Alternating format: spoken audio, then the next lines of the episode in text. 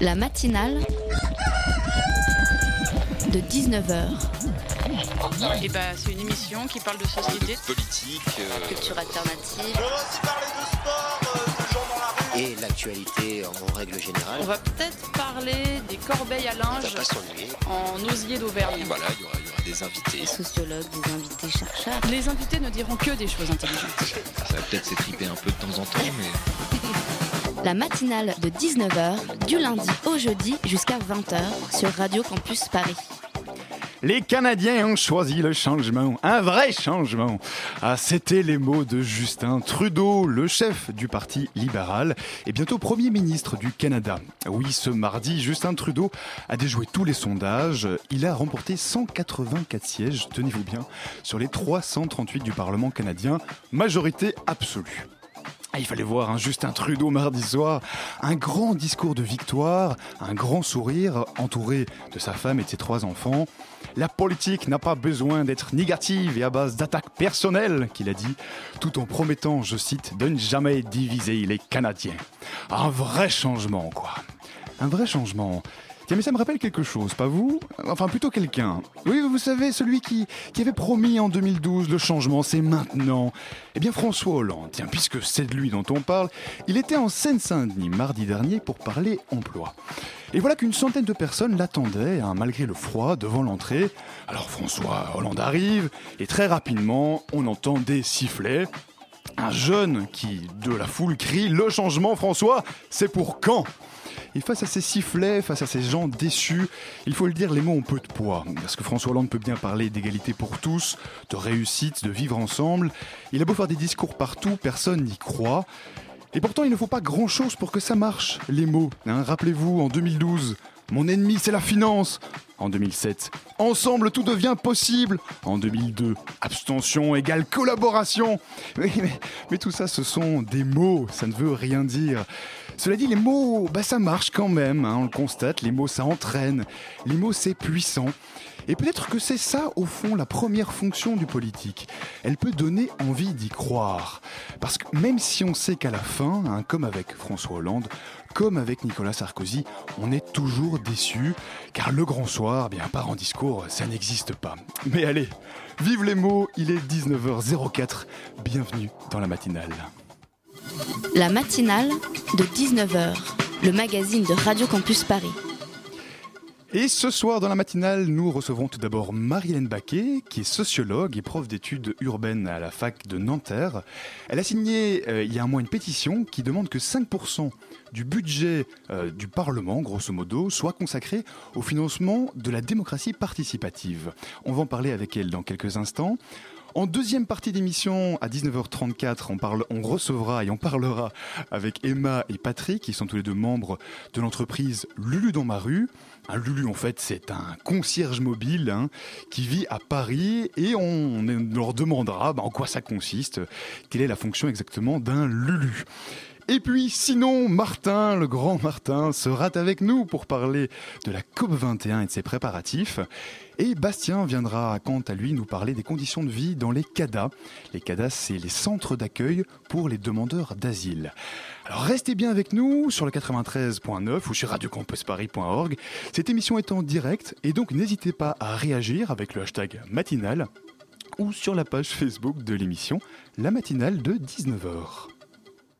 Les citoyens votent selon les valeurs personnelles, mais saviez-vous que les conditions météo ont aussi un impact sur le taux de participation? Voici Gilles Brien, météorologue et auteur du livre Les baromètres humains. On comprend que s'il y a de la neige ou de la pluie abondante, eh bien, ça va être difficile pour euh, beaucoup de gens de se rendre au scrutin. Donc, c'est le premier impact.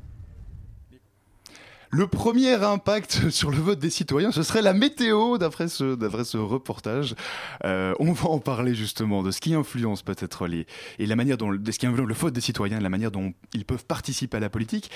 Avec nous et en studio et avec elle Marie-Hélène Baquet. Bonsoir. Bonsoir. Donc vous êtes sociologue, hein, je le disais, prof d'études urbaines à, à la fac de Nanterre, et donc vous avez co-rédigé, pour être précis, un rapport en 2013 qui été remis au gouvernement. Ce rapport, il était intitulé Citoyenneté et pouvoir d'agir dans les milieux populaires. Et ce rapport, il parlait de participation citoyenne. Alors, 2013, on est deux ans plus tard. Et aujourd'hui, vous revenez en quelque sorte en tant que signataire d'une pétition qui demande que 5% de l'argent qu'on consacre à la démocratie représentative soit consacré au financement de la démocratie participative. C'est bien ça? Non, de la démocratie d'initiative citoyenne. Ah, vous avez raison de préciser.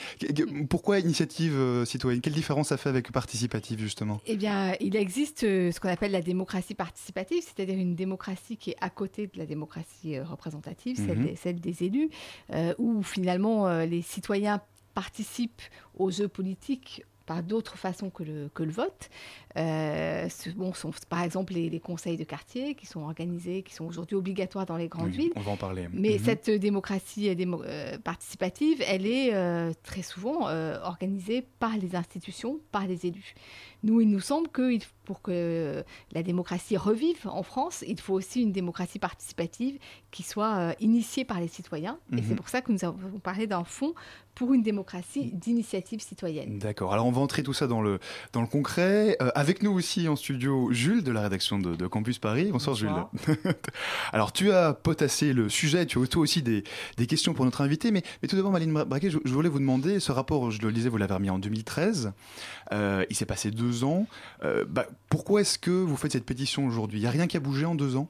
Pas grand-chose, malheureusement. Il y a eu une mmh. loi qui euh, a tout petit peu avancé, euh, parce qu'elle elle inscrit notamment dans les termes de la loi euh, le principe de la co-construction des politiques publiques, mais qui mhm. reste un principe très très large. Très général. Voilà, la loi indique aussi que dans les quartiers de la politique de la ville, il doit y avoir ce qu'on appelle des conseils citoyens obligatoires. Euh, mais sur le, fond de notre rapport, nous avons eu le sentiment que nous n'avions pas beaucoup avancé. Et c'est pourquoi non seulement nous lançons une pétition, mais nous avons organisé au début du mois de septembre une conférence de citoyens, mhm. une conférence de consensus.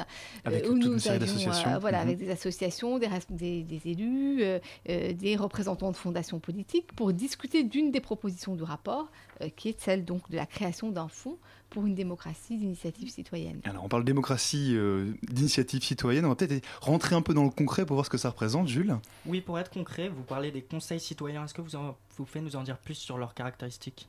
Alors les conseils citoyens donc, sont créés par la, par la dernière loi sur la politique de la ville. ce sont donc des conseils qui doivent réunir euh, des, euh, des associations, euh, des habitants et des acteurs du quartier et qui doivent devenir donc des interlocuteurs de, des institutions pour, pour monter la politique de la ville, pour la gérer dans les quartiers populaires. Donc concrètement, c'est des gens qui se réunissent, enfin qui peuvent se réunir en tout cas, et puis discuter ensemble et émettre des, des propositions qui sont après remises aux politiques. Mais le politique garde toujours un pouvoir de décision à la fin. Le politique garde le pouvoir de décision. Alors c'est une proposition qui est qui, qui, a, qui s'est inspiré d'une des propositions de notre rapport, qui était de la mhm. création de ce que nous avions appelé, nous, des tables de quartier, en nous inspirant ben, de l'exemple québécois que vous citiez tout à l'heure. Oui, on en parlait. Euh, et donc notamment de l'exemple montréalais. Et nous préconisons qu'il y ait euh, vraiment des collectifs qui euh, soient des collectifs d'action, de proposition, mais aussi des formes de contre-pouvoir qui soient financés par la puissance publique. Mhm. Alors juste, je vous de bien parler dans le micro pour que... on me fait signe en régie que du coup on entendra encore mieux votre, votre propos. Jules vous pensez que la participation pourrait être une réponse à l'abstention lors des élections, particulièrement élevée chez les jeunes et les travailleurs précaires? Oui, lors des années régionales, hein, j'en mets environ à 50% de taux d'abstention. Tout à fait. Ça pourrait peser dans la balance Oui, on, a en France une, une, crise de la politique, mhm. une crise à la fois politique et une crise morale, avec une grande défiance euh, vis-à-vis de la politique représentative. Donc euh, il faut aujourd'hui trouver d'autres voies pour que les citoyens puissent prendre la parole. Et il nous semble que la démocratie participative en est une. Mhm. Justement, vous pensez que faire plus de participatif, ça pourrait redonner confiance aux politiques? Ça pourrait redonner confiance aux politiques, mais surtout aux citoyens. Euh, donc, euh, ça pourrait faire en sorte que les citoyens euh, croient de nouveau à la, à la, politique, à la chose politique, comme étant le bien commun et non comme étant quelque chose qui serait accaparé par des élites, ce qui est aujourd'hui le cas. À l'Assemblée nationale, on n'a jamais eu une assemblée aussi homogène du point de vue sociologique que ce qu'elle est aujourd'hui. Oui, je crois qu'il y avait peut-être envie. Il y a aucun, enfin, dans les fonctions des députés, on n'a aucun qui se déclare ouvrier, par exemple. Voilà. Et on a une majorité écrasante de de, de gens issus de la fonction publique Enfin, j'ai plus les chiffres en tête. Voilà, des populations euh, Mhm. blanches, des hommes. Voilà, euh, aussi. euh, Mhm. Voilà, donc on- qui ne représentent absolument pas la population française. Donc il faut contrebalancer, quoi, quelque part, c'est ce que vous nous dites. Alors quand on parle de, de participatif, de nouveau, hein, on vous expliquait il y a un instant ce qu'étaient les conseils de quartier. Euh, Peut-être une distinction qui est intéressante à faire, c'est que euh, faire du participatif, c'est pas forcément faire de l'animation sociale. Et en même temps, j'imagine que pour amener les gens à discuter, à être ensemble, il y a quand même un gros travail social. C'est quoi la distinction que vous faites entre les deux, entre Bah, l'animation sociale c'est- et c'est pas de l'animation, c'est donner du pouvoir, euh, ce qui est assez différent. Enfin, Mhm. ou, ou faire- ou en tout cas faire en sorte que les citoyens puissent prendre euh, un pouvoir euh, qui est à la fois un pouvoir de s'exprimer, un pouvoir Mhm. de monter des projets, un pouvoir de s'opposer si, si nécessaire. Donc, bien sûr, pour animer de tels processus, il faut des, des dispositifs, il, y a des, il y a des modalités de- de- d'animation du, d'animation du débat qui sont, qui sont importantes, mais le point de départ, ça n'est pas cela, c'est l'idée que euh, les citoyens ont quelque chose à dire, qu'ils ont euh, un savoir, un savoir citoyen, qu'il faut le reconnaître et qu'il faut construire avec eux les politiques publiques. Mhm. Jules Vous souhaitez diriger 5% du budget de la démocratie représentative vers la démocratie participative. Concrètement, vous, vous iriez les prendre où? Je lisais le financement des partis politiques ou les réserves parlementaires Ah, donc- donc là, c'est la pétition que, que vous êtes prêté à lancer. tout hein. à fait. Juste pour, pour recontextualiser, donc, euh, donc on parlait du rapport il y a un instant, et puis là maintenant, euh, vous nous dites que concrètement il n'y a pas grand grand chose qui a changé, que ça reste très flou, et donc avec toute une série de- d'acteurs, bah, vous avez fait une pétition. Euh, alors on va revenir sur les signataires de la pétition, sur qui la soutient, etc. Mais dans cette pétition, donc je le disais au tout début et on, on le disait, c'est 5%. Euh, consacrés à, euh, à des dispositifs participatifs et donc voilà d'où la question Oui. de Jules je fais le Donc lien voilà, on, on lance, Concrètement, on- on lance un appel, la conférence de Mhm. consensus, Oui. euh, donc lance un appel. Eh bien, ces 5%, c'est le financement des partis politiques, comme vous l'avez dit.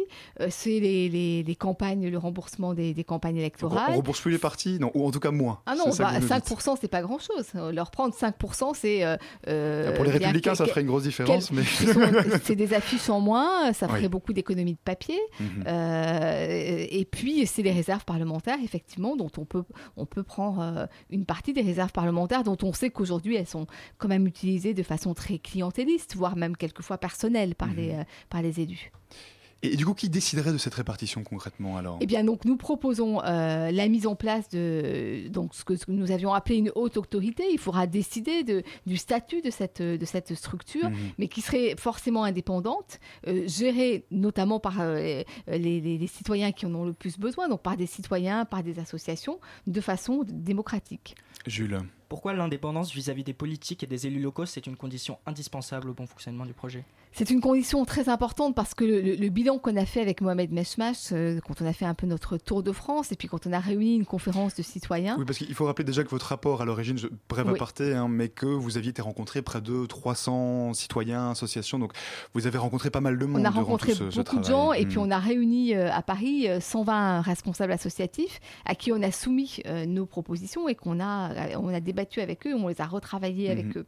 Mais vous êtes arrivé à la conclusion qu'il fallait que ce soit indépendant du politique, du coup. Pourquoi Oui, parce que on s'aperçoit que beaucoup d'associations aujourd'hui, euh, notamment les petites associations, sont très dépendantes euh, au niveau local, des, municipalités, des, différentes instances, qu'elles ont euh, peu de moyens pour, pour s'opposer. Et, on voit par exemple, bon, on avait rencontré par exemple un- une, épicerie associative dans la région de Lyon qui n'avait pas de financement parce qu'à un moment donné, elle s'était opposée à la, à la municipalité. Donc elles sont totalement dépendantes. Et pour qu'elles puissent exister, eh bien, il leur faut cette autonomie. Et en particulier, on peut regarder un peu le cas, euh, le cas québécois, Mhm. où euh, les associations demandent Mhm. à, à être financées pour ce qu'elles sont, c'est-à-dire pour le travail qu'elles font, Mhm. et non au projet. Euh, en France, depuis une quinzaine d'années, on a mis en place une gestion par le projet, c'est-à-dire que les associations sont obligées d'obtenir des financements Pour chaque projet, par appel doivent- d'offres elles doivent demander des projet, projets. Voilà. Et donc, ça, ça coupe même leur, leur initiative et leur, et leur inventivité. Donc d'où la nécessité de distinguer. On va revenir et continuer à parler de ça juste après avec vous, mais on fait tout de suite une petite pause musicale.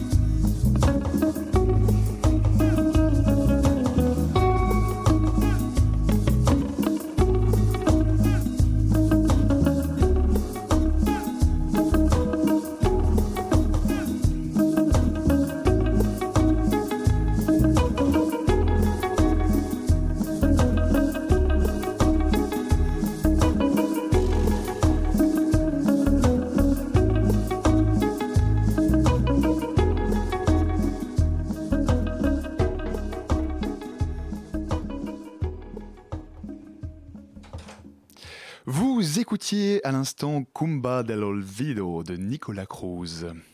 La matinale de 19h du lundi au jeudi jusqu'à 20h sur Radio Campus Paris. Vous écoutez toujours la matinale en direct sur le 93.9 ou sur radiocampus.org. Hein. Bien bonjour à nos amis de l'internet.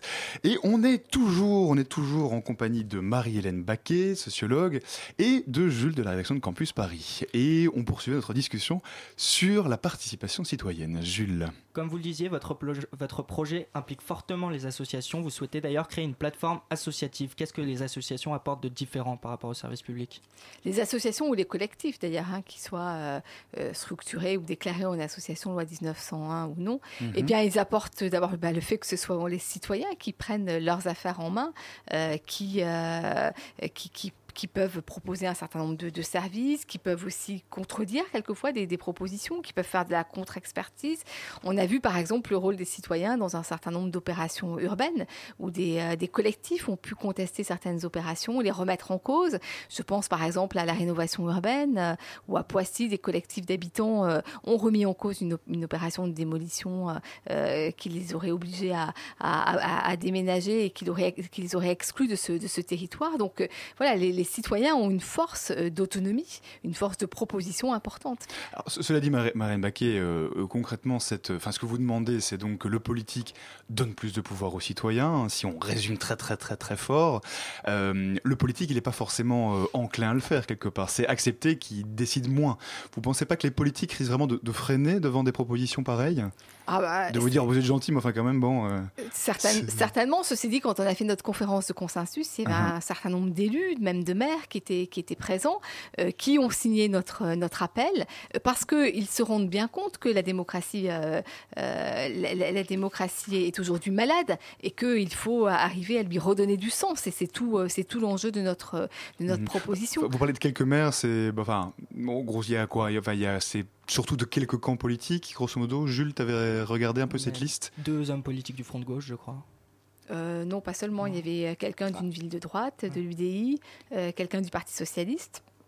Hmm, donc ouais, alors, bah, excusez-moi. Alors bah, c'est surtout, c'est notamment moi qui ai regardé le rapport, donc j'ai peut-être mal lu, mais enfin, n'empêche que sur l'ensemble de la liste des signataires, euh, il n'y a pas non plus, il a pas énormément de, de politiques. Enfin, c'est pas des politiques majeures bien sur sûr, votre vous Avez raison. Vous espérez quand même que ces politiques majeures puissent se joindre du coup à votre initiative. Nous espérons et nous avons bon espoir parce que nous sommes en train de contacter un certain nombre d'élus et de responsables politiques. Nous avons bon espoir que cette euh, que cette proposition soit reprise par des partis politiques et nous allons euh, en faire un des thèmes de campagne en 2017. C'est ça, parce que c'est ça votre objectif, c'est que des candidats à la présidentielle en 2017, bah, du coup, euh, inscrivent dans leur promesse de campagne cette fameuse idée euh, des 5% euh, consacrés à la démocratie participative. Mais je voudrais préciser quand même par rapport à votre question qu'il ne mhm. s'agit pas seulement d'un financement pour des associations, mais pour des citoyens et pour tout collectif de citoyens qui aurait une action qui vise à approfondir la démocratie. Hein, mhm. Donc le, le, monde associatif en France est très très varié, très très divers, et donc il s'agit vraiment aussi de, de, contribuer au renouvellement de l'intervention citoyenne au sens large. Mhm. Jules. Le projet que vous portez, c'est-à-dire une ville au service de la vie quotidienne, ce n'est pas un peu utopique? Parce que quelque part vous nous parlez, vous nous dites bah voilà on va redonner le pouvoir aux, citoyens, mhm. euh, mais on va inscrire ça dans les promesses de campagne 2017. Euh, bah, beaucoup de gens qui doivent peut-être nous écouter ce soir doivent, peut-être se dire oh, ça c'est une super idée, mais enfin bon là on rêve un petit peu quand même. Oui, mais euh, il existe cependant toute une série de collectifs, de mouvements qui existent aujourd'hui sous des formes très très différentes, qui trouvent des, des modes de vivre ensemble alternatifs, qui créent ce qu'on appelle des, des communs, et, et, ces collectifs sont aujourd'hui bien bien vivants dans la société société française. Le problème, c'est qu'ils ont, ils ont peu les moyens de, s'épanouir. Euh, donc, c'est bien le sens de notre, de notre proposition. Mmh mmh Alors, peut-être pour venir sur cette pétition euh, qui est pour cette pétition que vous avez lancée, concrètement aujourd'hui, euh, il y a simplement une, toute une liste de signataires plus de grandes de personnalités, de mmh grands noms.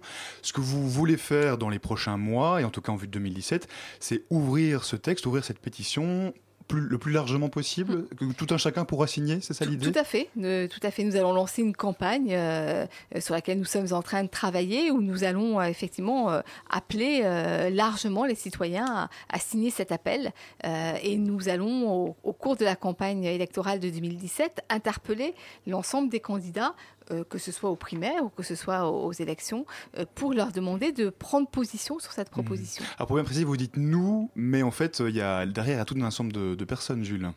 Oui, vous citez d'ailleurs le Bondi Blog dans votre rapport. En quoi son travail se rapproche-t-il du vôtre? Alors, le Bondi Blog est né euh, après les révoltes sociales de, 2005. Mmh, il y a dix ans, hein, euh, les émeutes C'est une, euh, c'est un média citoyen d'une certaine façon, donc qui a montré, voilà, un des exemples de, la vitalité du, tissu, du tissu citoyen, qu'il a montré qu'il est possible d'avoir d'autres types de médias et de parler autrement des quartiers, des quartiers populaires. Alors le nous, je le précise quand même, la, proposition, c'est un mmh. ensemble d'associations, mais la proposition est, a été portée par un, un collectif qui s'appelle le, collectif des quartiers populaires Passons-nous, la coordination des quartiers mhm. populaires Passons-nous, qui, est, voilà, qui est né euh, après, le, après le rapport. Et euh, donc nous avons été rejoints par un ensemble d'associations assez, assez large euh, qui est porteur également de, cette proposition. Mhm. Alors vous parliez justement d'un peu des, émeutes qui avaient eu lieu dans les banlieues françaises il y a de ça dix ans. vous parlez donc votre rapport était beaucoup sur, la, sur les quartiers populaires. Vous pensez aussi que ce travail-là, ça peut, ça peut changer la vision qu'on a des quartiers populaires. Ça peut peut-être changer la vision que les gens en ont eux-mêmes, enfin les habitants eux-mêmes des quartiers populaires. Euh, oui, bien sûr. Ont leur quartier. Bah, je, pense que redonner la parole aux, citoyens, déjà, euh, effectivement, peut, contribuer à transformer la réalité des, quartiers populaires, à faire en sorte que les citoyens prennent en charge euh, leur propre vie. Alors, ce qui ne veut pas dire euh, qu'il faut leur euh, renvoyer la responsabilité de la situation d'inégalité et de discrimination qu'ils vivent, qu'ils vivent aujourd'hui, mais il s'agit de leur donner les moyens d'intervenir dans le débat politique et dans le débat, dans le débat public. Mmh mmh Alors, cette initiative aujourd'hui, elle se lance au niveau, elle se lance au niveau français.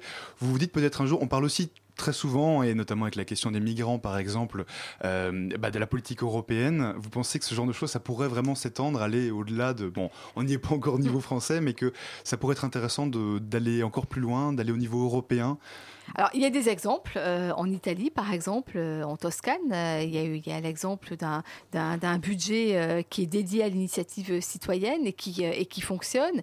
il y a l'exemple du Canada, où au Canada, eh bien, les, les, collectifs qui défendent des droits sont financés. Par exemple, on peut voir un collectif qui se bat contre la gentrification mhm. financé et avoir les moyens de recruter un coordonnateur, ce qui serait totalement impossible dans le contexte français. Donc oui, bien sûr, cette question peut être il, y a différentes, euh, il y a différentes initiatives qui sont déjà en place, qui déjà émergent. Tout à fait. Mmh, et cette mmh. question de la, de la, démocratie participative est une question qui euh, s'exprime aujourd'hui dans des contextes nationaux très très différents. Mmh, Alors peut-être un dernier mot sur, euh, sur Passons-nous, parce qu'on a beaucoup parlé de votre rapport, on a parlé de la pétition du coup que vous, que vous lancez, enfin que vous allez lancer dans les, dans les prochains mois, vous souhaite. mais alors, il y a aussi ce, collectif Passons-nous, on l'a défini. enfin, on pourrait peut-être le définir, Jules? Oui, le collectif Passons-nous s'est constitué en septembre 2014. Vous pouvez nous dire pourquoi et, et surtout comment s'est initiée cette plateforme? Alors, ce collectif, euh, c'était une des propositions finalement du rapport que nous avions rendu avec Mohamed Meshmash, puisque ce que nous défendions, c'est qu'il y ait des espaces euh, citoyens autonomes, mhm. à la fois au niveau local et à la fois au niveau national. Donc nous avons créé euh, bah, cette coordination à la suite de la remise du rapport pour défendre les propositions qui étaient dans le rapport et pour créer un lieu qui soit un lieu de parole euh, des citoyens des quartiers populaires. Et donc si aujourd'hui concrètement bah, des associations veulent par exemple rejoindre ce mouvement-là, parce qu'on a parlé des individus avec une pétition, mais si des associations veulent se rejoindre à ce mouvement, c'est encore possible aujourd'hui? Ah, Largement, euh, donc de, il suffit d'aller sur le site de Passons-nous, il y, a un site, il y a un site en ligne, euh, et Passons-nous est ouvert à toutes les associations et tous les individus qui, veulent, qui veulent nous rejoindre. Nous tiendrons notre prochaine assemblée générale en janvier à Paris, mhm. avec une journée notamment qui sera ouverte à, toutes, les, toutes les personnes qui veulent, qui veulent être présentes. D'accord. Eh bien, Marilène Baquet, un tout grand merci. On J'espère qu'on n'a pas trop usé votre voile, mais, mais en tout cas, pour tous ceux qui seraient intéressés, vous pouvez évidemment retrouver toutes ces informations. Vous avez parlé du collectif Sans Nous sur euh, notre site internet, sur la page du podcast, sur radiocampus.org. Merci beaucoup, Jules, et merci encore, Madame Baquet. Merci.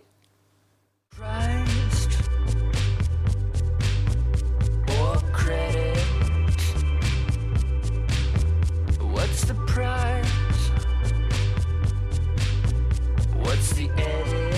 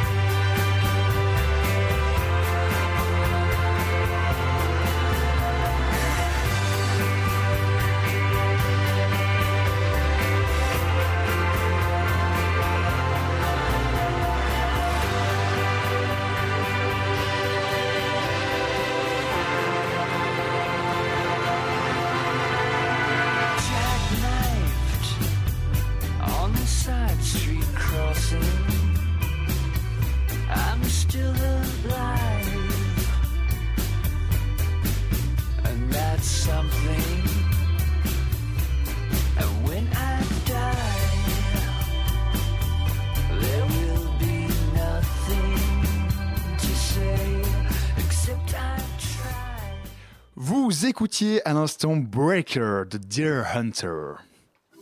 La matinale de 19h sur Radio Campus Paris. Vous écoutez toujours la matinale sur le 93.9 ou sur radiocampus.org.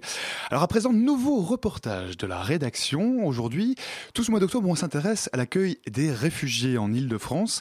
Et cette semaine, Bastien, qui est journaliste à la rédaction, s'est rendu dans un centre d'accueil pour demandeurs d'asile, un CADA autrement dit, un CADA qui est situé à Ailly-les-Roses dans le Val-de-Marne. On écoute tout de suite son reportage. On est sur de la salade de pissenlit De crêpes Mathilde Morand travaille au centre d'accueil de demandeurs d'asile de l'Aïle-les-Roses depuis bientôt trois ans. Elle y est référente sociale auprès d'un peu plus d'une dizaine de familles. Il y a ici 90 places pour des réfugiés venant tout aussi bien d'Afrique, d'Asie, du Moyen-Orient ou d'Europe de l'Est. Les personnes qui rentrent en centre d'accueil pour demandeurs d'asile euh, nous sont orientées euh, dans le cadre du dispositif euh, national d'accueil, donc le DNA, par l'OFI, l'Office français euh, d'intégration et d'immigration, qui est une euh, procédure longue, bien plus longue qu'on ne le dit euh, dans les médias. Donc du coup, en quoi elle consiste? Elle consiste parfois à construire le dossier OFPRA, qui est un dossier qui est le dossier initial pour la demande d'asile en fait. Nous préparons également les gens à la future convocation à l'OFPRA. Il s'agit donc de leur poser des questions, de faire un peu, euh, moi ce que j'ai l'habitude de dire, c'est de faire un peu un entraînement avant le match. Euh, où euh, du coup je les mets en position d'entretien à l'OFPRA, qui est quand même quelque chose de compliqué parce que ça s'apparente quand même beaucoup à un, un interrogatoire, il faut le dire. Et il y a aussi euh, le fait d'essayer de faire une gestion de cette attente, puisque les demandeurs d'asile, il ne faut pas l'oublier, n'ont pas l'autorisation de travailler, c'est écrit sur leur récépissé. Moi je trouve que voilà, c'est un travail qui est très intéressant, très enrichissant, avec beaucoup d'échanges avec euh, les personnes, qui n'est pas simple, y compris pour les travailleurs sociaux. Mais tout se passe bien en règle générale quand même. Est-ce que c'est possible de visiter? Je vais prendre la clé. Euh. On va aller dans un des. Et donc ici, ils partagent euh, cette pièce-là, la voilà, cuisine, la salle de bain et les toilettes. Bonjour. Mhm. Est-ce que vous seriez d'accord pour qu'il vous, enfin, voilà, qu'il vous pose deux trois questions Oui. Ou pas? Si. Oui. Je viens d'Abidjan, à Côte d'Ivoire. Euh, J'ai eu un problème là-bas concernant mon mari parce que mon mari, c'est un ex- un ex-chef combattant. Du coup, euh, un jour, on a été attaqué dans notre domicile et mon mari a été enlevé. On a fait des mois, on ne l'a pas vu. On n'a pas eu de communication, rien, rien. On ne savait pas s'il vivait ou pas. Comment est-ce que ça se déroule pour vous, la vie quotidienne ici? Je ne m'attendais pas à venir vivre ici. Du coup, tout, tout a chamboulé parce que là-bas, je travaillais. J'ai laissé mon travail, mon foyer, mon mari. J'ai pris le bon Dieu puisque j'ai déposé ma demande qu'on puisse me répondre positivement. L'important est que je suis en sécurité. Ça, ça me suffit largement. Merci beaucoup. Ça doit être un travail euh, super euh, prenant et euh, vraiment des... C'est un peu violent aussi. Ouais, c'est un peu violent. Ah, ben, ça peut, hein ça peut. Quand euh, la réponse est négative, euh, eh ben, c'est vraiment euh, une, une chute. La- L'avenir est, est souvent assez sombre du coup pour ces personnes-là. Le CADA de la Île Rose fait partie des 39 centres existants en Île-de-France. Aujourd'hui, les centres sont gérés par quatre opérateurs majeurs, notamment Adoma, Coalia et France Terre d'Asile. Ils sont financés par l'État dans le cadre de la Convention de Genève du 28 juillet 1951. Jean-Marc Siréjol est directeur de CADA de Paris pour France Terre d'Asile. Il gère l'un des trois centres existants sur la capitale. Euh, Cette année, en Europe, on peut estimer qu'au total, il y aura 800 000 peut-être réfugiés qui vont arriver en Europe. Donc, euh, c'est peu. C'est peu, il faut dire les choses. Ça paraît beaucoup à certains. La réalité, c'est que c'est encore une fois peu par rapport au nombre total de, réfugiés qui sont aujourd'hui euh, euh, autour de la Méditerranée en attente d'une solution. Voilà, on voit toute la faiblesse de, de notre système européen qui a été construit rapidement, hein, on le voit, qui a été construit sur des bases principalement économiques.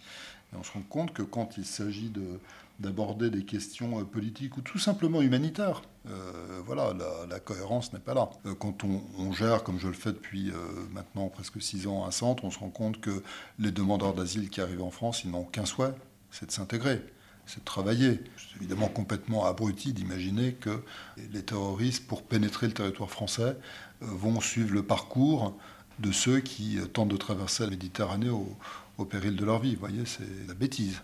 Cette crise qu'on connaît aujourd'hui, elle a peut-être ce mérite, c'est-à-dire de mettre aussi en exergue tout ce que l'Europe devrait euh, mettre en place pour que euh, le droit d'asile puisse s'exercer normalement sur l'ensemble du territoire européen, ce qui n'est pas tout à fait le cas aujourd'hui. Face au nouvel afflux de réfugiés en provenance des Balkans, le président de la Commission européenne, Jean-Claude Juncker, a appelé plusieurs dirigeants européens à se réunir le dimanche 25 octobre à Bruxelles. Il a notamment appelé à plus de coopération entre les pays situés sur l'itinéraire des migrants, ainsi qu'à la mise en place de mesures d'action immédiates. Dans le froid et la pluie, des milliers de migrants sont actuellement bloqués dans l'ouest des Balkans, la Hongrie ayant fermé ses frontières avec la Serbie et la Croatie. C'était le reportage de Bastien. Alors je précise hein, que la voix de la personne demandeuse d'asile que vous avez entendue a été modifiée à sa demande parce qu'elle souhaitait ne pas être reconnue. Voilà, vous pourrez réécouter bien sûr le reportage de Bastien sur le site de Radio Campus Paris. La matinale de 19h, le magazine de Radio Campus Paris. Du lundi au jeudi jusqu'à 20h. Vous êtes toujours dans la matinale de Radio Campus Paris sur le 93.9 ou sur radiocampusparis.org hein, pour nos amis qui nous écoutent via Internet. Je vous rappelle que cette émission est en direct, hein, donc n'hésitez pas à réagir sur Twitter avec le hashtag matinale ou sur le Facebook de l'émission, la matinale de 19h. Alors, il est 18h, 19h38, j'y arriverai, et 43 secondes. Vous avez peut-être ce soir eu un souci en rentrant chez vous. hein. par exemple, imaginons, vous, vous devez changer un carreau, ben voilà, il fait froid, le carreau est cassé, vous ne savez pas quoi faire, eh bien, vous pouvez faire appel à un Lulu. Bonsoir Emma. Bonsoir. Alors en deux mots, euh, en deux mots, Emma, vous êtes euh, membre de l'équipe permanente de l'entreprise Lulu dans ma rue. Alors en deux mots pour euh, nos auditeurs qui ne sauraient pas ce qu'est un Lulu, c'est quoi en fait? Alors, un Lulu fait partie d'une conciergerie de quartier. D'accord. Donc, une conciergerie de quartier, c'est un tout nouveau concept, c'est-à-dire qu'on met en relation des gens du quartier qui ont besoin qu'on leur rende des petits services du quotidien, avec des personnes du quartier également qui, eux, ont des compétences et des talents et qui sont prêts à être rémunérés pour rendre ces services près de chez eux. D'accord, donc c'est une conciergerie du 21e siècle. Exactement. Quelque part. Alors Julien de la rédaction de Campus Paris nous a aussi rejoint en studio. Salut Julien. Bonsoir Alban, bonsoir Emma. Alors Julien, tu as creusé le dossier, tu avais des questions pour notre invité. Et oui, alors, et déjà j'ai vu sur, sur votre site euh, que vous recherchez des perles rares, c'est-à-dire des personnes aimant rendre service, ayant le goût du contact humain et surtout des personnes ayant le sourire. Ouais, tu vois, voilà. euh, beaucoup demandé quand même. Voilà. hein. Est-ce que c'est si dur que ça de trouver euh, des personnes sympas à Paris euh On les trouve, on les trouve. On a une super équipe euh, au pôle référencement des Lulu. Et donc Jennifer et Paul s'occupent tous les jours d'aller dénicher justement euh, ces perles et ces talents du quartier. Donc c'est des gens qui ont euh, des compétences en bricolage, en ménage, qui savent faire du babysitting. Mais c'est également des personnes qui aiment rendre service en faisant une petite livraison ou en allant rendre service à une personne âgée du quartier. Voilà. Mhm. D'accord, Julien donc vous êtes donc convaincu que notre société ira mieux si on remet de l'humain dans notre quotidien Eh ben oui, c'est la base de Lulu Ah dans ma rue et on est convaincu qu'en allant rendre service à deux pas de chez soi, on peut recréer du lien social et c'est également l'objet de notre conciergerie de donc quartier. c'est- pour rencontrer son voisin en fait. Ça permet, ça, voilà, ça permet de rencontrer son voisin en lui rendant service. Mais Parce que quoi, aujourd'hui, on manque vraiment de lien social à Paris? Il y a pas, les gens se connaissent plus? C'est un peu ça Bah, c'est vrai qu'à Paris, on se rend compte qu'effectivement, les gens se connaissent de moins en moins et ont Mhm. tendance à être dans une vie qui est très agitée et très animée. Mhm. Et lui, dans ma rue, c'est l'occasion en fait de euh, lier l'utile à l'agréable. Donc, on fait accrocher une étagère tout en rencontrant une personne super chouette avec un super sourire de son quartier. Voilà. D'accord. Alors pour- pour décrire peut-être encore davantage le projet, quelques chiffres, Julien?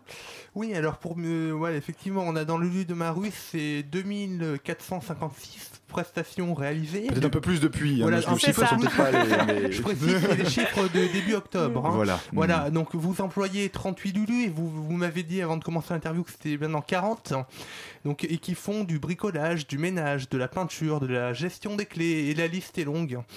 Alors, euh, c'est qui le Lulu type Et pour devenir Lulu, est-ce qu'il y a des conditions, par exemple au niveau de l'âge? Parce qu'Emma, vous parliez de, Voilà, des- parce- de recrutement tout à l'heure. Ouais. En fait, on ne parle pas de recrutement, on parle de référencement. Et ça, c'est hyper important. C'est quoi la différence entre Bah, recrutement et référencement Les Lulus qui seraient recrutés seraient des salariés, ce qui n'est pas notre cas. Et les. Lulus qu'on référence sont des auto-entrepreneurs.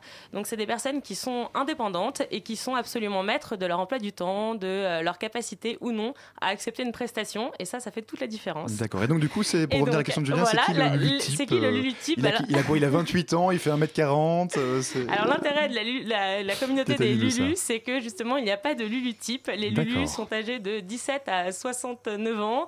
Euh, ils sont euh, bac moins 7, bac plus 7 et euh, il n'y a absolument aucun critère de sélection à l'entrée si ce n'est ce sourire et cette bonne humeur qui euh, est hyper importante au sein de la communauté des Lulus.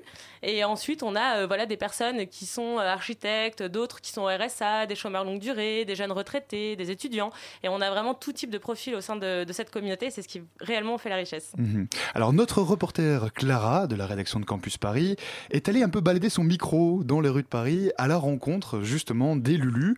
Et on écoute tout de suite son reportage et on revient juste après. Saint-Paul, conciergerie Lulu dans ma rue, 4e arrondissement. Alors moi je suis Isaline, euh, je suis à Lulu dans ma rue depuis, je suis concierge chez Lulu dans ma rue depuis euh, le 18 août.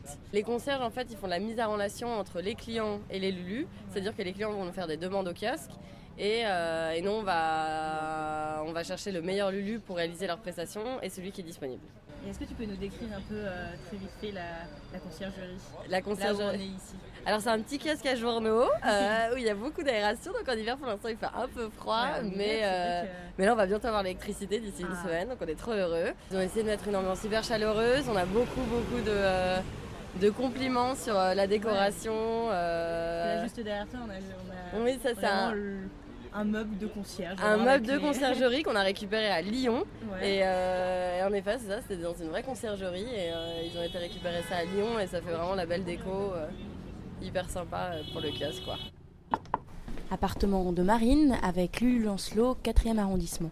Là, là, c'est quoi le, le problème du coup chez vous? Bah problème, donc euh, trois filles qui vivent dans un même appartement, euh, une porte qui se casse, nous on n'y comprend strictement rien, mais à chaque fois qu'on avait des copains qui venaient pour boire un petit verre, à chaque fois ils nous disaient Ah ouais non mais ça si tu connais quelqu'un d'un peu bricoleur, euh, ça peut se faire. Sauf que les copains ça parle beaucoup, mais il faut connaître quelqu'un d'un peu bricoleur, mais ah non moi par contre je peux pas. Finalement il y a personne de bricoleur. Et du coup, c'est comme ça qu'en passant devant ce camion plusieurs fois, je me suis dit, bon, j'ai un trou dans ma chambre, ça fait deux mois que ça dure. Et du coup, je me suis lancée, je suis allée les voir. De suite, j'ai été mise en relation donc avec Lancelot euh, via, euh, via téléphone. Et puis en plus, c'est sympa, je veux dire, on arrive, on boit un thé, Ah euh, sympa. enfin, voilà, on discute. euh, donc, euh, moi, je valide à 100% ce, ce concept. Je suis Lancelot. Euh, J'ai rejoint Lulu il y, a, il y a trois mois pour rendre des petits services euh, parce que j'avais moi-même besoin de, de petits services. Et donc je les ai trouvés comme ça et euh, en me rendant compte que ben, tout ce qu'ils proposaient, moi, je- c'était dans mes cordes. Et tu fais quoi à côté du coup? Je travaille en architecture, Et du coup, ça explique les connaissances en- pour euh, retaper une porte? en menuiserie, euh, pas exactement. Là, je vais pas faire, je vais pas vraiment faire un vrai travail de menuisier non plus parce que je vais remettre la planche euh, Et du coup, tu fais combien d'interventions à peu près, euh, Lulu là Mon rythme Lulu, en ce moment, il est intense. Bon, c'est ma quatrième aujourd'hui. Alors, Aujourd'hui, il y avait un peu d'assistance informatique, de l'électricité. Voilà, il fallait changer un petit moteur de, de VMC. Et, euh, puis il y avait une enseigne lumineuse d'une boutique euh, qui était en rade, qui clignotait, qui joue à Noël. C'est pas encore la saison, donc euh, on a arrangé tout ça. On est toujours bien accueillis. Oui. Oui, oui, oui. Ça reste un plaisir d'être Lulu. Bah oui, il y a du thé, le thé est chaud, il refroidit d'ailleurs. Ah, moi aussi, je me suis inventé. Je vais mettre de l'eau. Non, non, C'est bon. C'est bien l'ice tea aussi. Bon. Voilà. Eh ben, merci beaucoup. J'espère euh, que tu reprendras des Lulu et que tu seras contente de, de ta porte. J'en doute pas une seconde. Merci. On espère que vous reprendrez des Lulu. C'était le reportage de Clara il y a un instant. Dans l'univers un peu des Lulu, elle est allée à leur rencontre. On est toujours en studio avec euh, Emma de l'entreprise Lulu dans ma rue. Julien. L'association. Association entreprise. On, on va y revenir peut-être après, mais. Julien. Alors bah, comment ça marche concrètement? Si par exemple j'ai besoin de changer une ampoule et que je, je n'y arrive pas, je vous appelle, ça va me coûter combien? Très bonne question. Alors euh, déjà, vous n'êtes pas obligé de nous appeler. Vous pouvez passer au kiosque, nous appeler ou faire votre demande Alors, sur attention, notre site kiosque, internet. kiosque, il y a un seul kiosque pour le moment. Pour le moment, il y a un seul kiosque. Pour tout Paris quand même. Non, pour le centre de Paris, parce qu'on a une démarche extrêmement locale. D'accord. Et donc, en fait, on a des Lulu du centre de Paris qui servent des clients du centre de Paris, ce qui permet de ne pas facturer le coût de déplacement. D'accord, donc on peut aller à ce kiosque-là, ou bien on peut vous appeler, c'est ça? Oui, nous appeler, seconde tout à fait. Euh, et ou bien envoyer un mail internet. Ah, sur le site internet, Voilà, c'est ça. Exactement. D'accord. Et alors après, euh, pour les tarifs, tous nos tarifs sont à Mhm. 5 euros les 20 minutes, donc euh, ce qui correspond à 15 euros de l'heure pour euh, tout type de prestations. Après, on a quelques prestations qui Oui, sont on- un peu plus complexes, euh, l'aide informatique ou euh, le gros bricolage. Et là, on est sur des, mm, de- des tarifs un peu plus élevés. D'accord. On va continuer à en parler ensemble dans un instant, mais tout de suite, on fait une petite pause musicale.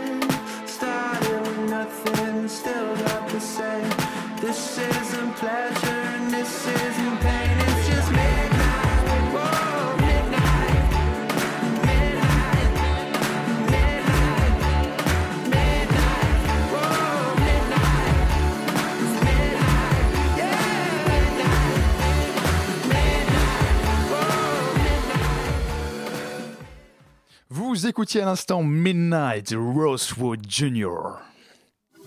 La matinale de 19h sur Radio Campus Paris.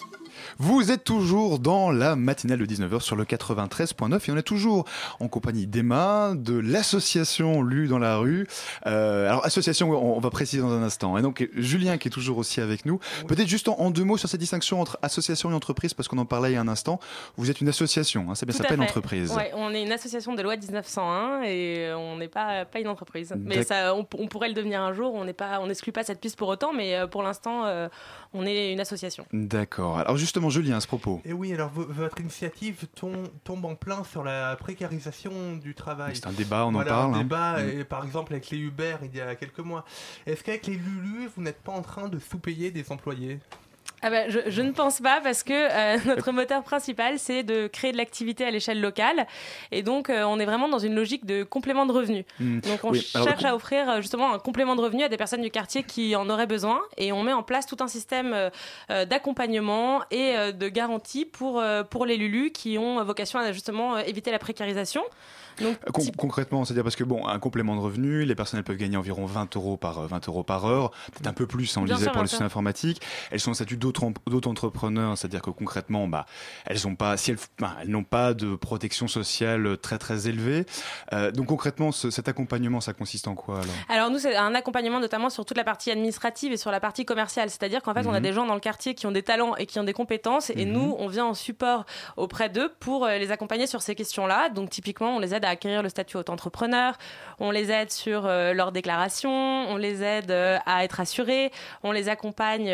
Pour euh, les fa- la facturation, donc on génère des factures à leur nom pour les clients et en fait on vient réellement en soutien euh, à, à leur côté pour euh, la partie administrative. Donc vous les suivez et vous les accompagnez. Mhm. mais, mais Lulu, il faut peut-être du coup le rappeler, c'est vraiment une activité complémentaire. Tout à fait, tout à ça. fait. Donc les gens ne peuvent pas euh, devenir Lulu à titre principal. Parce qu'on on parlait de conciergerie Bah, on, on tout à pensait l'heure. nous-mêmes qu'on ne pouvait pas devenir Lulu à titre principal, mais la réalité nous a prouvé le contraire. On a Ah, donc, un il y a des gens qui qui font ça à titre principal, en et fait. un Lulu qui vient de quitter son emploi et qui souhaite se dédier entièrement à Lulu euh, pour faire des prestations de Lulu euh, toute la semaine.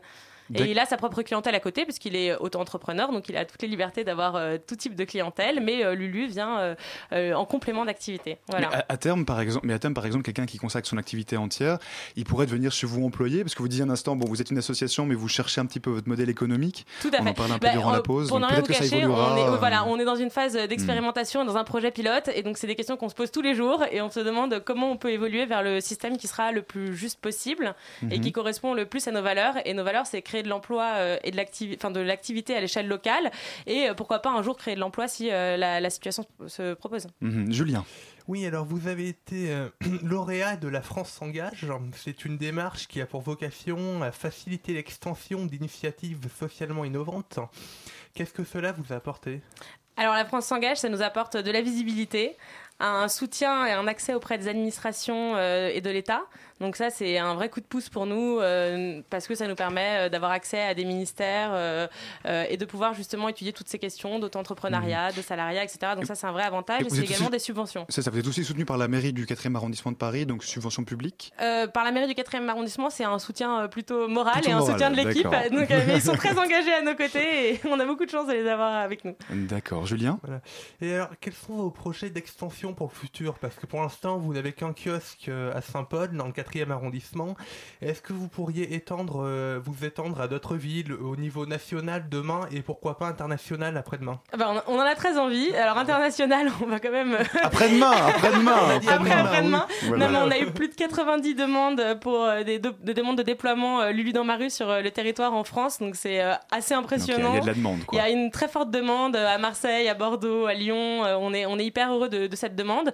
Euh, là, on aimerait en 2016 euh, ouvrir cinq nouveaux kiosques Lulu dans ma rue dans Paris et ouvrir une nouvelle ville en province. Donc c'est un, un très beau défi qu'on se fixe. Voilà. D'accord. Et donc concrètement, si les gens veulent plus d'infos, ils peuvent aller sur le site Tout à fait. de Lulu dans ma rue. Bah, on mettra Point org. Point org. Attention. Point org. On mettra bien sûr toutes les informations sur la page, enfin sur le podcast de l'émission et sur notre page Facebook. Merci beaucoup Super, bah, Emma d'être venue parler et merci Julien, Eh bien ben, de sûr. rien, et puis merci à Emma. La matinale de 19h sur Radio Campus Paris. Vous écoutez toujours la matinale et maintenant on va parler climat. Bah bah oui, climat, la conférence de Paris sur le climat, bien sûr. hein. Elle aura lieu, vous le savez, on vous en parle, du 30 novembre au 11 décembre prochain. C'est un événement mondial et même décisif pour la lutte contre le réchauffement climatique. Alors on vous en parle, je le disais très régulièrement sur Radio Campus Paris, bah pour cause, hein, puisque vous savez, ou vous ne le savez pas, je vous l'apprends, que toutes les radios Campus France se mobilisent pour couvrir ce sommet euh, Mais même avec toutes ces explications, et Martin, euh, tu, tu le sais toi-même, même avec ces explications qu'on vous donne, c'est pas facile, faut, faut le reconnaître, de s'y retrouver dans toutes ces histoires de négociations, de réchauffement, de politique, tout ça. Les termes sont souvent très compliqués quand même. Euh, mais heureusement, euh, d'autres médias, en plus que nous, se mobilisent pour vulgariser un peu les enjeux de la COP. hein, c'est ça. Alban, c'est ça, Alban. Heureusement, il y a des médias qui ça, se c'est bougent. ça, hein. Il y a voilà, un voilà. très bon boulot de nos amis de Reporter, le média internet de l'écologie. Ils ont mis en ligne en fait toute une série de vidéos pour répondre aux questions de base sur le sujet. Ça s'appelle le kit de survie. Ce sont des experts hein, qui vulgarisent les enjeux du sommet. Un exemple là tout de suite avec Pierre Radane, il est spécialiste du réchauffement climatique. Question simple, quels sont les grands enjeux de la COP 21 Réponse simple, vous allez voir. Bien évidemment, la question qu'on se pose, c'est euh, à quoi euh, va servir cette conférence et qu'est-ce qu'on peut euh, en attendre? Alors, le, point de départ, c'est que tous les pays se sont mis d'accord, et c'est la première fois, sur le fait que l'on ne devait pas avoir un réchauffement de plus de 2 degrés sur l'ensemble de la planète. Au-delà, euh, on a d'énormes problèmes environnementaux, mais surtout alimentaires. Euh, et donc, la question qui, s'est posée, c'est comment faire pour éviter un réchauffement de plus de 2 degrés. Alors, l'accord est tombé sur le fait qu'il fallait diviser par deux l'ensemble des émissions mondiales de gaz à effet de serre sur l'ensemble des 195 pays de la planète, et donc que pour la première fois, tous les pays devaient euh, y contribuer. Et donc, le, le premier critère de succès de la conférence de Paris. Voilà, donc euh, on a un, un extrait de Pierre pouvez On a l'entendre plus longuement sur le site de Reporter. Il y a déjà trois kits de survie en ligne. D'accord. D'autres vont arriver d'ici le début de la COP, donc n'hésitez pas à suivre ça. D'accord. Alors, autre sujet, Martin, tu voulais aussi nous parler des peuples autochtones. Leurs représentants étaient à, à Paris au début du mois d'octobre, c'est bien ça? Oui, les 10, 11 et 12 octobre exactement. Alors il y avait des Mapuches du Chili, des Oula, Indiens d'Amérique du Nord ou encore des Amérindiens de Colombie. Ils étaient tous Ah, présents tout ça à Paris. sur- tout ça sur Paris. C'est ça, ils sont Enfin, tous venus, ils ont, ils ont pris l'avion. Tous ces gens-là tous Paris. ces gens-là, merci pour eux. Oui, voilà, voilà, voilà, réunis voilà. pour préparer leur mobilisation donc durant la COP 21. Ce lundi 12 octobre, en fait, c'était le jour annuel qui célèbre la découverte de l'Amérique dans pas mal de pays d'Amérique du Sud. Alors c'est pas forcément un bon souvenir pour les peuples autochtones. Non. Du coup, place du Trocadéro à Paris, ils ont manifesté pour témoigner. On va écouter deux personnes. D'abord Miley Kaku de l'île d'Hawaï aux États-Unis et Dennis Bank, lui, il est cofondateur de l'American Indian Movement. Les peuples autochtones euh, veulent justement faire entendre leur voix. Souvent, les peuples autochtones, que ce soit sur leur culture ou même dans leur lieu de vie, sont souvent les premiers touchés par l'industrie, la pollution, le changement climatique. Vous êtes un peu en première ligne à chaque fois. Oui, exactement, euh, parce que on, on vit, euh, plus près de la terre. Et, euh, en fait, euh, on nous a souvent laissé euh, tout ce qui était insignifiant, et on, s'en rend compte aujourd'hui que toutes les terres qu'on nous a laissées, en fait, aujourd'hui, on veut les- nous les prendre aussi. En fait, c'est des terres qui contiennent des, des minéraux- des minerais, des, des ressources rares. Voilà. Donc oui, oui, on est touché euh, de plein fouet. Et donc justement, euh, c'est une, euh, une, une occasion aussi de, de nous faire entendre, de dire qu'on est toujours là, mais en même temps, on veut dire euh, cesser de nous chasser de partout, parce que justement, on veut continuer à, à- à vivre.